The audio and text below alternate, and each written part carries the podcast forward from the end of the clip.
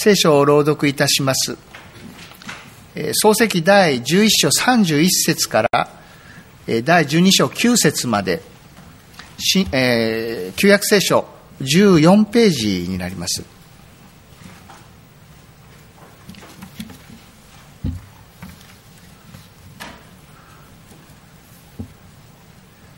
創世記第11章31節から12章9節まで。テラは自分の息子アブラム、ハランの息子で自分の孫であるロト、息子アブラムの妻である嫁のサライを連れて、カルデアのウルを出発し、カナンの地に向かった。彼らはハランを出て、ハランまで来て、そこに住んだ。テラの生涯は205年であった。テラはハランで死んだ。主はアブラムに言われた。あなたは生まれた地と親族、父の家を離れ、私が示す地に行きなさい。私はあなたを大いなる国民とし、祝福し、あなたの名を大いなるものとする。あなたは祝福のもといとなる。あなたを祝福する人を私は祝福し、あなたを呪う人を私は呪う。地上のすべての士族はあなたによって祝福される。アブラムは主が告げられた通りに出かけていった。ロトも一緒に行った。アブラムはハランを出た時75歳であった。アブラムは妻のサライと甥のロトを連れ、蓄えた財産と波乱で加えた人々を伴い、カナンの地に向けて出発し、カナンの地に入った。アブラムはその地を通ってシェケムというところ、モレのカシの木まで来た。その頃、その地にはカナン人が住んでいた。主はアブラムに現れて言われた。私はあなたの子孫にこの地を与える。アブラムは自分に現れた主のためにそこに祭壇を築いた。それからベテルの東の産地へと移り、そこに天幕を張った。西にベテル、東に愛があった。彼はそこに主のための祭壇を築き、主の名を呼んだ。アブラムはさらに旅を続け、ネゲベへと移っていった。ウェルカム礼拝として、まあ、人々が聖書や教会にどういう関心を持つのかということですね、そういう話をしたらいいだろうかということを、まあ、ある人に相談しましたら、まあ、イスラエルの問題というのがありますよねっていう答えがありました。ちょうど私たちが今のこの時代の中で、いろいろとこう通っているところ、聖書に親しめば親しむほどどうも気になるところというところでもあるかもしれません。このイスラエルという固有の民を選んだのは一体なぜかと言いますと、聖書が単なる、えー、まあ、神話、あるいはおとぎ話ということに、えー、終わらないためです。えー、壮大な創造ということから聖書は語り始めますけれども、それを表すためには、どうしてもまあ、一個一個丁寧に順立てて、そして一つ一つがどうなったかっていうようなことを書くことはできませんので、こういう大きなことを記すためには、表彰というようなものを用いながら書かねばなりませんから、それが必ずしも歴史的なことかどうかっていうのは、何とも言えないでしょう。で、それが聖書が進んでまいりますと、だんだんと世界史と同定できるほど、年代も合わせられるほどに、あるいは他の世界史の出来事とも符合するようにして、聖書は歴史的な記述になっていきます。その、まあ、初めに立っているというふうに言ってもいいかもしれませんけれども、歴史でたどれる一人の人物として、アブラハムという人がここに登場いたします。今そこを読んだわけです。で、聖書に、まあ、歴史的な、まあ、批評を加える人、そういう、まあ、学問的に聖書をこう読むような人、一体史実はどうなっているのかというようなことも考え合わせながら聖書を読む人の中にも、アブラムは、アブラハムは随分調べられて、ここに書かれていて、アブラハムは実在の人物だということ、そういうことを言う人もいるのです。それぐらい、ここから話は非常にリアルになっておりまして、ここでは、この、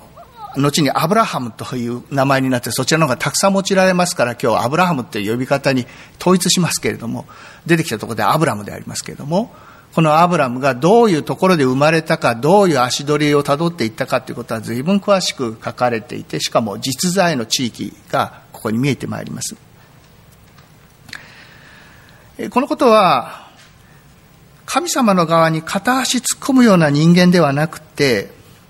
誠に人間らしい人間、アブラハムが神に出会うという、まあ、そういう物語だということをよく知る必要があると思うのです。どこにもそんな人いないよって人が書かれているわけではなく、ああ、こういう人っているよなという人がここに出てくるわけです。そのような人物が神様と出会う。それもまた非常に克明に現実的に描かれてまいります。このアブラハムというこの人物は後にアブラハム、イサク、ヤコブというふうにたどられますけれども、その先頭に立っている、そのヤコブとしたイスラエルって名前にもなります。ですから、ここからイスラエルが始まっていると、そう言って良い人物です。で、このアブラハムが一体何のために選ばれたのか、ひいてはイスラエルが何のために選ばれたということともぴったり重なりますけれども、これは神の祝福をこの現実の世界に伝えるために選ばれた。そう言っていいでしょう。神の祝福をこの現実の世界に伝えるために選ばれた。そのための広報官だ。そう言ってもいいでしょう。アブラハムは私たちと同じ地面に育つ草のうちの一本。だからこそ我々に言葉が届くってところがある。広報官の言葉がよくわかるってところがあるんだと思います。我々も同じ地面に生きています。その、この地球と言ってもいい、世界と言ってもいい、その地面に生きる、まあ豊かさや喜びや苦しみや悲しみや、そうしたことを、このアブラハムも同じように知っていて、そこで神を知るのです。ですから聖書の話ってのは面白いんで、とても古い話ですけれども、同じ地面で話が展開されていますから、インターネットがある我々の時代であっても、聖書のこの時代であっても、あんまり変わらないなっていう世界がここに登場してまいりまして、このアブラハムの話はすっと私たちの足元にまですぐに近づいてくるような話です。ですから、一つの昔の時代のある地域の一つの民族の話では、話は終わらない。それが大切なところだと思います。世界がこれだけ、あ聖書は世界にこれだけ広がる一つの理由だと思います。同じ地面でアブラハムに生じましたのは、真剣な神様との、まあ、一対一の対話でした。神様との一対一の対話。これが、この聖書を読んでいく中でとっても大切なことだと思います。で、それまでは祈りもあった、宗教もあった。けれども、神との対話とはどうも言えなかった。今日読んだところで分かりますのは、アブラハムは生まれたところも、まあその育ちもはっきりしております。カルデアのウルというところで生まれた、まあ、そこに属するカルデア人であります。カルデア人っていうのは、聖書の中に後で何度も登場してまいりますけれども、やがて、あの、バビロン王国になって、イスラエルを滅ぼすのは同じカルデア人です。このカルデアのウルっていうところは特に、まあ、多神教の宗教が非常に盛んなところだったんです。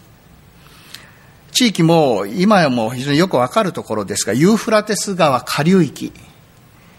えー、地理が詳しい人は世界の地図を思い浮かべられるでしょうか。アラビア半島がありまして、そのアラビア半島の付け根のところです。そこで生まれました。当時一神教はありません。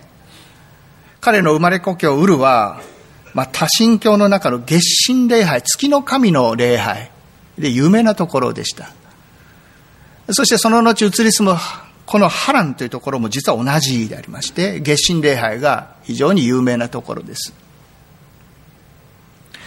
そういうところの宗教は一体何かっていうと、神との対話っていうのはなかなか難しいんですね。なぜならば月神礼拝、月、月は話しませんから。だから月と話している宗教ですから言語も持ったでしょうし、内容も持ったでしょうけれども、話しているようでいて、実はその内容をよく見ると人間の言葉派です。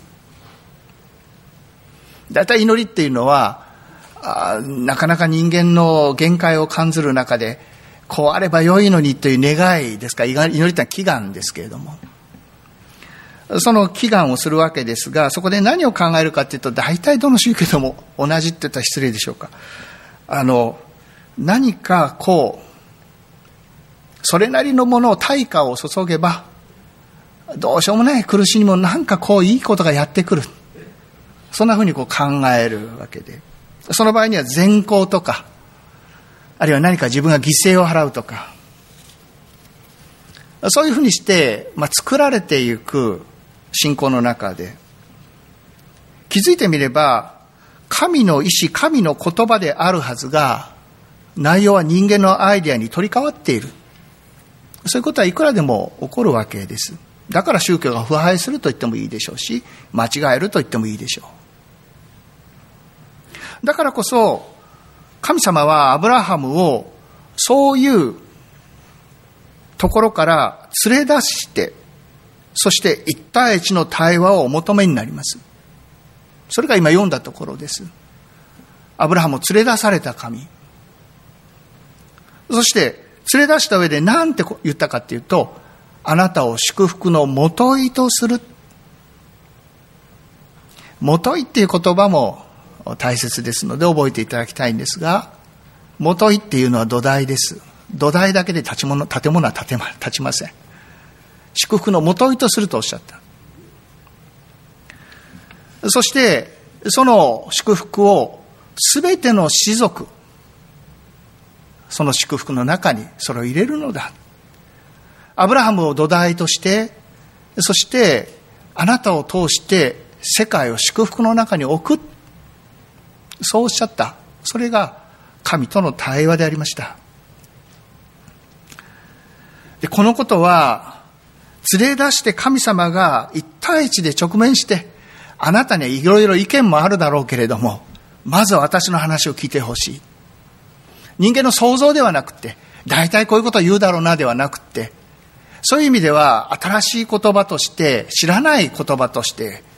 驚くべき喜びの言葉として、アブラハムは神の言葉の前に立ったんです。祝福する。そうでもしなければ、目に見える事柄から神様や、あるいは運命というものを類推するとあまりにも暗いからです。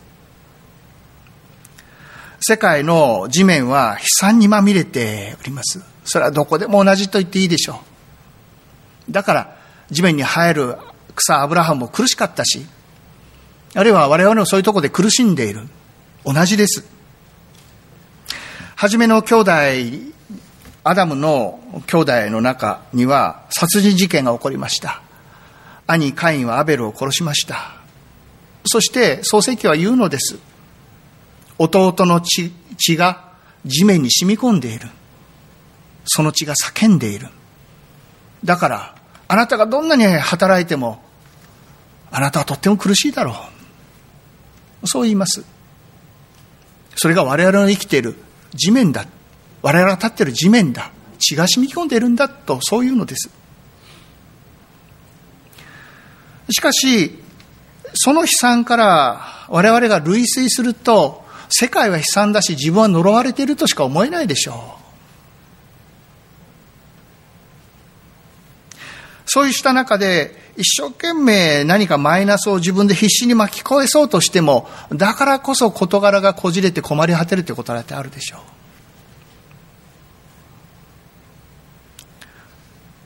アブラハムもそういう意味では同様にこじれてしま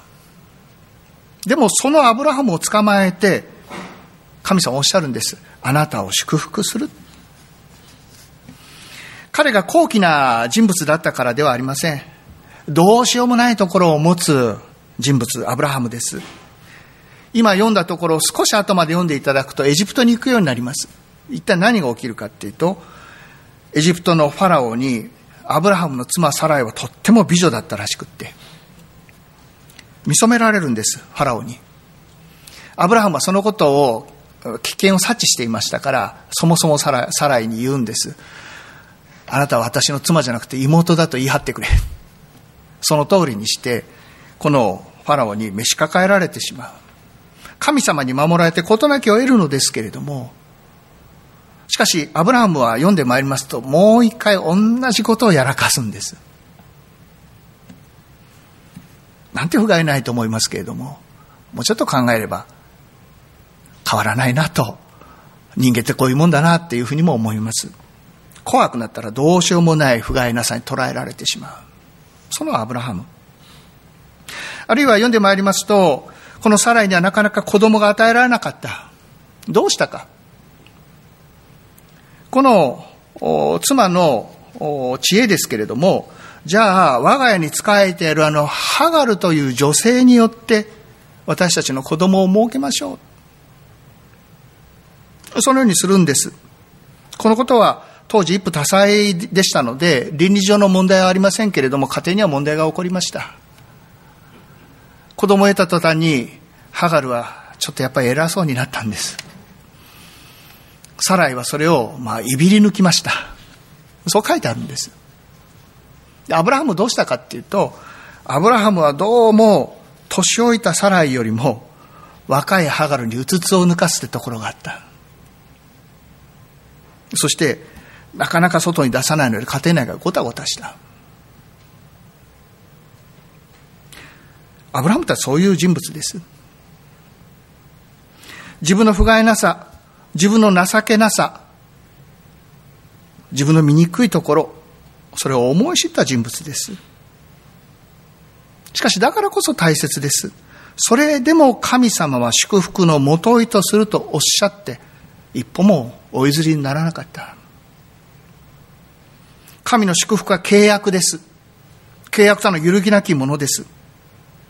揺るぎなく人間を愛し、祝福する神。それが罪深さでありましても、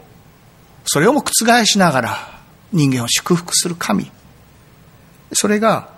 この広報官アブラハムに思い知らされたものです。ですから、世界に向けて、この神は祝福する神だ。そう語り続けました。人間の醜さにもかかわらず、祝福する神だ。このアブラハムという人物はそういう意味では、まあ、興味深い人物ですけれども、森有正という人に思想家です。この人の、まあ、おじい様は森有則。日本史に興味がある人は、初代の文部大臣だということで、まあ、日本史で勉強する人ですけれども、森有則という人のお孫さんにあたる森有正。この方も大変優秀な方でいらっしゃって、まあ、ソルボンヌ大学、今でいうソルボンヌ大学だと思いますが、パリ大の教授までなさった方でありますし、あるいは ICU の国際キリスト教大学の教授も務められた方でありました。この人がアブラハムに触れてなさった、信仰者であられまして、この人がアブラハムについて語った講演があります。ちっとも難しくない講演。この森先生の心を本当に感じるような講演ですけれども、有名な講演がある方に収められております。その中で、こう言うんです。前にも引用したことがあるので、あの言葉って皆さんも思われるかもしれませんけれども、これも私はもう愛する言葉です。いい言葉だなと思います。ちょっと読んでみます。人間というものはどうしても人に知らせることのできない心の一遇を持っております。醜い考えがありますし、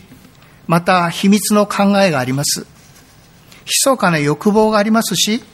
どうも他人に知らせることができない、ある心の一遇、一遇ってのは片隅ってことですが、ある心の一遇が、というものがあり、そういう場所でアブラハムは神様にお目にかかっている。そこでしか神様にお目にかかる場所は人間にはない。人間が誰はばからず喋ることのできる観念や思想や道徳や、そういうところで人間は誰も神様に会うことはできない。人にも言えず、親にも言えず、先生にも言えず、自分だけで悩んでいる、また恥じている。そこでしか人間は神様に会うことはできない。例えば、アブラハムとイサクとの関係にしましても、アブラハムとサライとの関係にしましても、あるいはイシュマエルの母親のハガルとの関係にしましても、非常な物語でありまして、これを掘り下げていきますと、どこまで行くかわからないくらいの内容だと思います。そう言っています。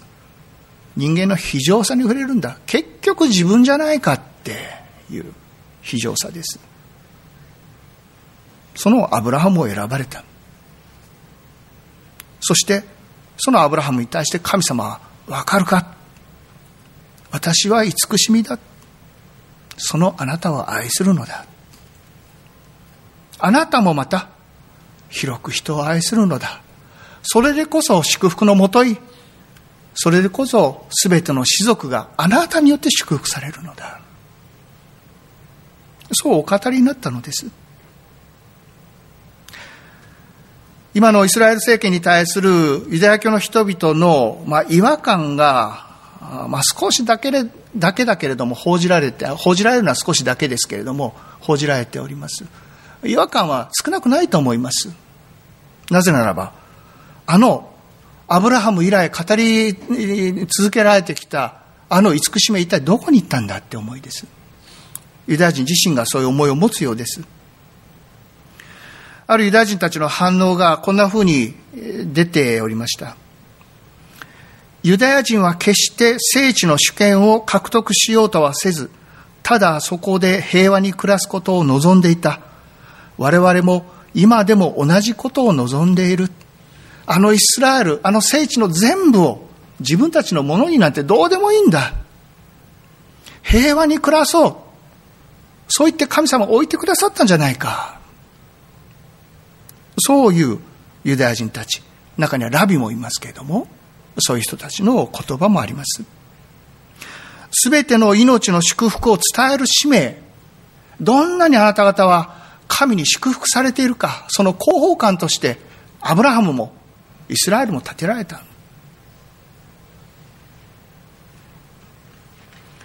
その慈しみは小さなものに、誰から選ばずに、どんな小さなものであっても、あるいはどっかの民族だけではなく、気流の民にも、よるべなき人々にも、そのように示されていくものです。このことを忘れやすい人間。シュエスは改めて慈しみをご自分の身をもってお示しになりました。その血を流す人間の性質の中で、神の愛も慈しみも踏みにじってご自身を十字架にかけた人間に対して、シェイさん何とおっしゃったか。それでも愛する。それが神の慈しみだ。そうおっしゃいました。罪深い人間に対して、なお温かく、温かく向き合いながら、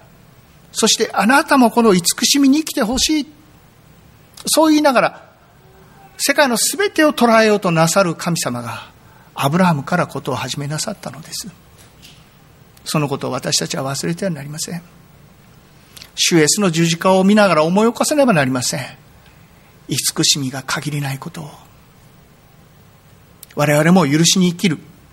我々も平和に生きる。そのために神に召されていることを忘れてはならないし今のイスラエルのために我々が祈ることを忘れてはならないと思うのです。祈ります。揺るぎないあなたの身思いに私たちがまず深く捉えられますようにどんなにそれが伝えたかったのだと私たちに慈しみを語りになるあなたでしょうかどうかそのことに深く捉えられながら私たちも足元から慈しみに行き平和に生きることができますようにアブラハムがそうであったように、神の祝福の広報官として、私たちがこの地に立つことができますように、主イエスキリストの皆により祈ります。アーメン。